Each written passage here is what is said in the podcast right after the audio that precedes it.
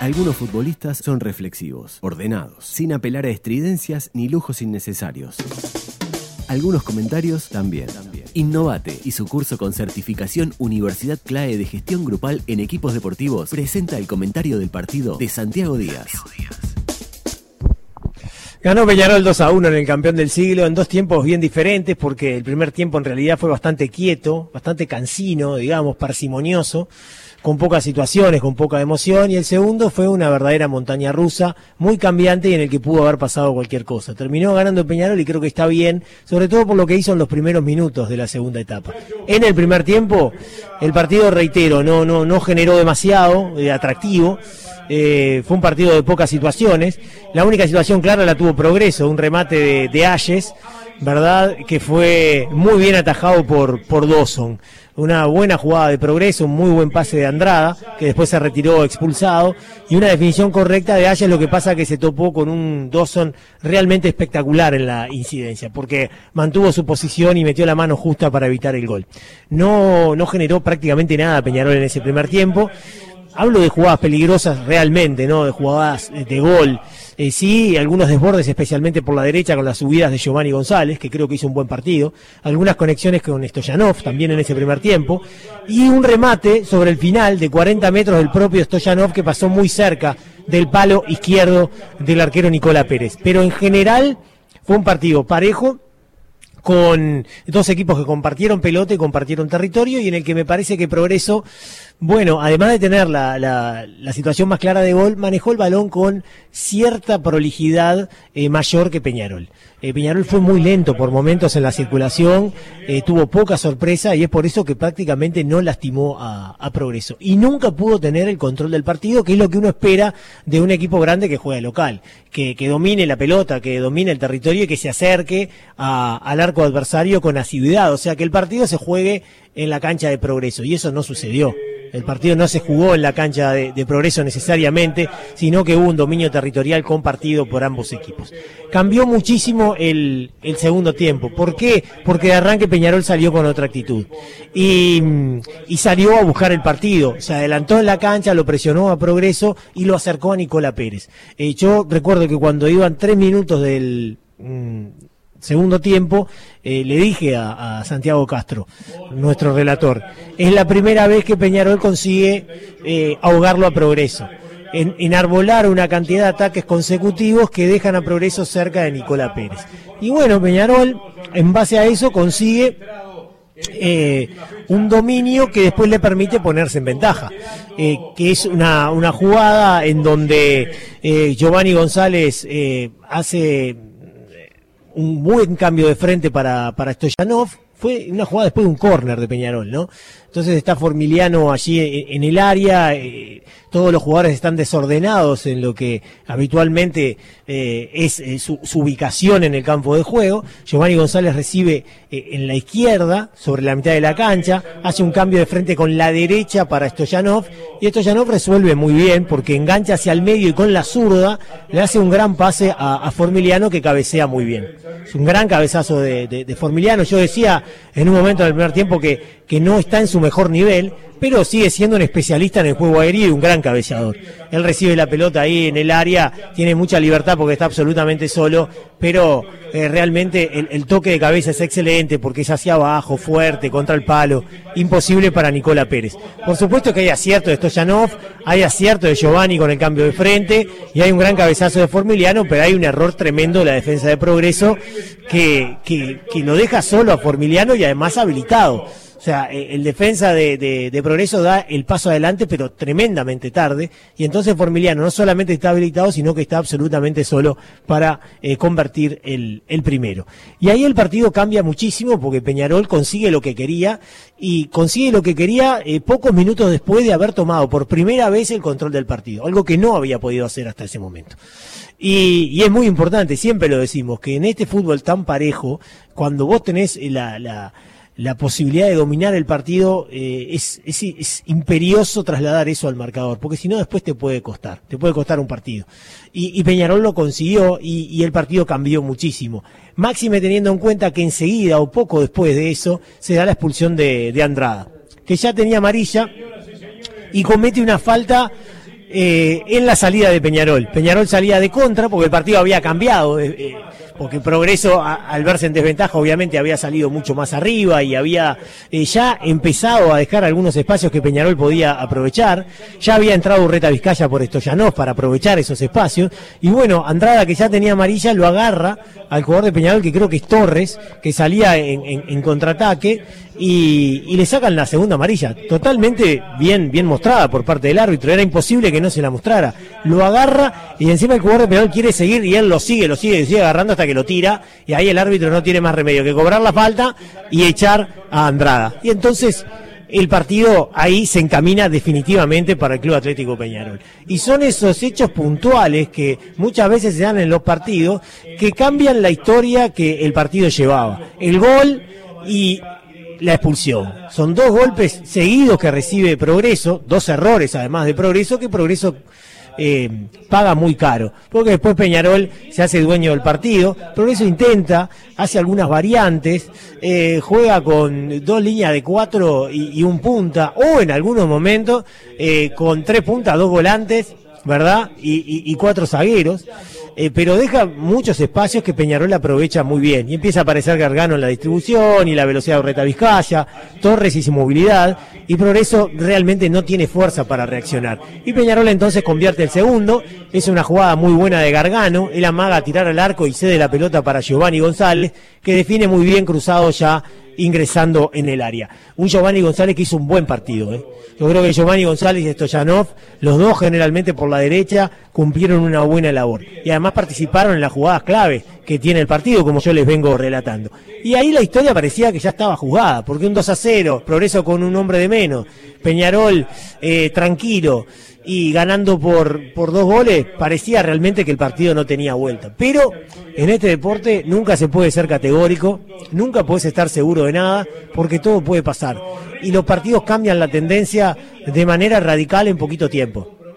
Y bueno, Peñarol cometió un pecado y fue no liquidarlo. Y tuvo varias posibilidades, eh, no, no claras, eh, pero sí posibilidades eh, de esas que vos decís, si la maneja bien está, ¿no? Porque tiene superioridad numérica, porque tiene posibilidades, porque tiene espacio. Si la maneja bien está, pero nunca la manejaron bien. Eh, en general había errores en la conducción, en, en la decisión, en los pases, y entonces la historia seguía 2 a 0. Igual era un resultado que a Peñarol le daba cierta tranquilidad, porque 2 a 0, faltaba poco, faltaban 20 minutos, tenía eh, la posibilidad de liquidarlo, parecía que la historia estaba encarrilada, pero aparece eh, Progreso con un córner, Progreso siempre luchó, nunca se quedó. Y eso en el fútbol uruguayo es bastante habitual, ¿no? Es muy raro que un equipo se quede totalmente. Siempre te van a luchar, siempre te van a rascar hasta lo último. Y, Progreso no fue la excepción. Ya había tenido algunos corners, ya había tenido algunos centros. Y bueno, viene el córner y, hay un error de, de Formiliano que no ve a su marcador, intenta despejar con el pie pero en realidad eh, el jugador de, Progreso ya había ensayado una palomita en busca de, la pelota y, Formiliano no, encuentra la pelota, sino que encuentra el cuerpo del, jugador de Progreso. El árbitro cobra penal y Ayes eh, lo convierte en gol. 2 a 1 a falta de 10 minutos.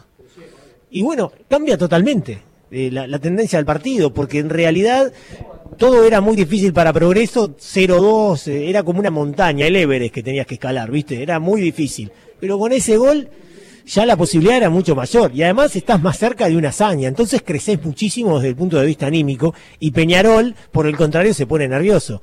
Y bueno, hubo algunos centros contra el área peligrosos, algunos corners, Nicola Pérez que terminó incluso este, subiendo para cabecear alguna pelota eh, y buscar eh, algún córner. Peñarol tuvo sus ocasiones también de contragolpe, hubo alguna de Acevedo, tuvo una también Torres que llegó muy cansado e intentó por arriba, y el partido se transformó en esos últimos minutos en una eh, verdadera montaña rusa, en la que podía pasar cualquier cosa, porque si por eso empataba en un córner, hubiera sido este, posible, no, no, no, era ninguna locura, porque cuando estás 2 a 1 y, y estás muy atrás y estás complicado y te meten laterales en el área, cualquier cosa puede pasar, un córner, un tiro libre desde el costado, y Peñarol también lo pudo haber liquidado, el partido no tenía mitad de la cancha, iban y venían, echaron al chico Álvarez también en Peñarol, el volante que, ingresó en el segundo tiempo por, por doble amarilla, hasta que llegó el final del partido, con una sensación que tuvimos todos de gran emoción en el final del encuentro. Una sensación que contrastaba claramente con lo que había sido el primer tiempo, con un partido chato, un poco aburrido, muy lento, sin ritmo. Nada de eso sucedió en la segunda mitad. Para Progreso, eh, el resultado mm, lo deja también en una crisis, porque de los últimos eh, siete partidos solamente ganó uno. De los últimos siete partidos, Progreso solamente ganó uno que fue en la fecha pasada frente a Wanderers. Complicado, un equipo que mostró cosas interesantes en el manejo de la pelota en el primer tiempo, pero que está obteniendo pocos puntos. Y eso a la larga lo puede complicar. Eh, no solamente en la tabla de, la apertura, por supuesto, sino eh, a la larga del descenso, eh, a la larga también en la tabla del descenso. Más allá de que ha hecho una gran campaña el año pasado, este es un torneo muy largo, tiene el intermedio y en algún momento tiene que empezar a volver a sumar para decirle definitivamente adiós a, esa tabla del descenso, que en realidad el gran objetivo de progreso y de los equipos como progreso es mantener una estabilidad en primera división. Y para Peñarol, bueno, nos planteábamos eh, antes del encuentro que el gran objetivo de Peñarol no es tanto pelear la apertura, porque está muy difícil, tenía dos objetivos de cara a este partido. Uno de ellos, sin duda, era sumar para no alejarse en lo que después será la tabla anual, que es muy importante para la obtención de, del campeonato uruguayo. Y la otra, que para mí es fundamental, estirar las buenas sensaciones que había dejado el partido con Colo Colo. Guzmán decía, pero en realidad ese partido no fue tan bueno porque Colo Colo eh, no es un buen equipo y aparte Peñarol no jugó tan bien. Es cierto, todo lo que decía Guzmán es verdad, pero la sensación positiva había quedado. El equipo había ganado, eh, había conseguido eh, llegar a la última fecha de la Copa Libertadores con posibilidades de clasificar, había hecho tres goles, había vuelto Reta Vizcaya, había hecho un gol y la sensación era positiva para hoy eh, el gran objetivo de Peñarol, además de sumar, era, bueno, estirar esa buena sensación. Yo creo que eso no lo llegó a conseguir demasiado. Tuvo un rato bueno en el primer tiempo, en el segundo tiempo, perdón. El primer tiempo fue bastante, bastante pobre para, para el equipo carbonero y además terminó sufriendo ante un equipo que jugó con 10. Creo que a nivel de sensaciones eh, no, no, no, no, no son buenas para el equipo Peñarol, de Peñarol que va a tener a partir de ahora que, que, enfocarse en el resultado que consiguió hoy para así construir un buen rendimiento en próximos partidos. Fundamentalmente para el partido de Copa Libertadores frente a Paranaense, ¿no? Eh, afianzarse en esta, en esta victoria, siempre es mejor construir en base a, las victorias, pero necesita estabilizarse en un rendimiento continuo, no 10, 15 minutos, sino estable, consistente durante los 90 minutos para el próximo 20 de octubre recibir a Paranaense y tener la chance de ganar para jugar los octavos de final de la Copa Libertadores, que me parece que en el corto plazo es el gran objetivo que tiene que plantearse Peñarol. Innovate y su curso con certificación Universidad CLAE de Gestión Grupal en Equipos Deportivos presentó el comentario de Santiago Díaz.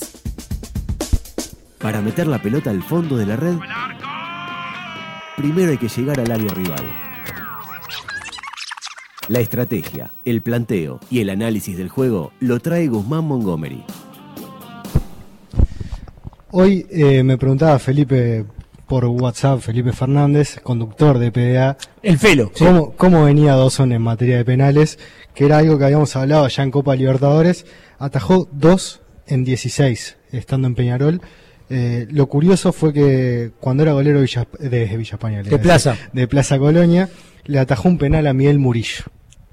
Así que. Miguel Murillo. Miguel Murillo. Me había olvidado que Murillo había estado en Peñarol. Primero de octubre del 2016. Eh, como dato curioso, sin dudas es un golero que, que no se destaca por atajar penales.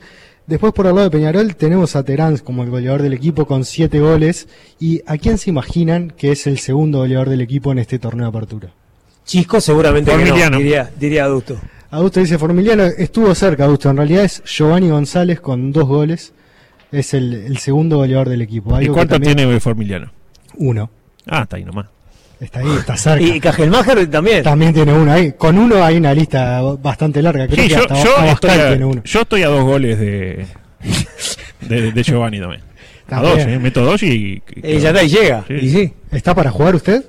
Bueno, dependiendo de que, comparado con quién. ¿Con Gisco? Y yo tengo un poco más de gol. Capaz que menos movimiento, menos eh, carisma, pero más gol seguro.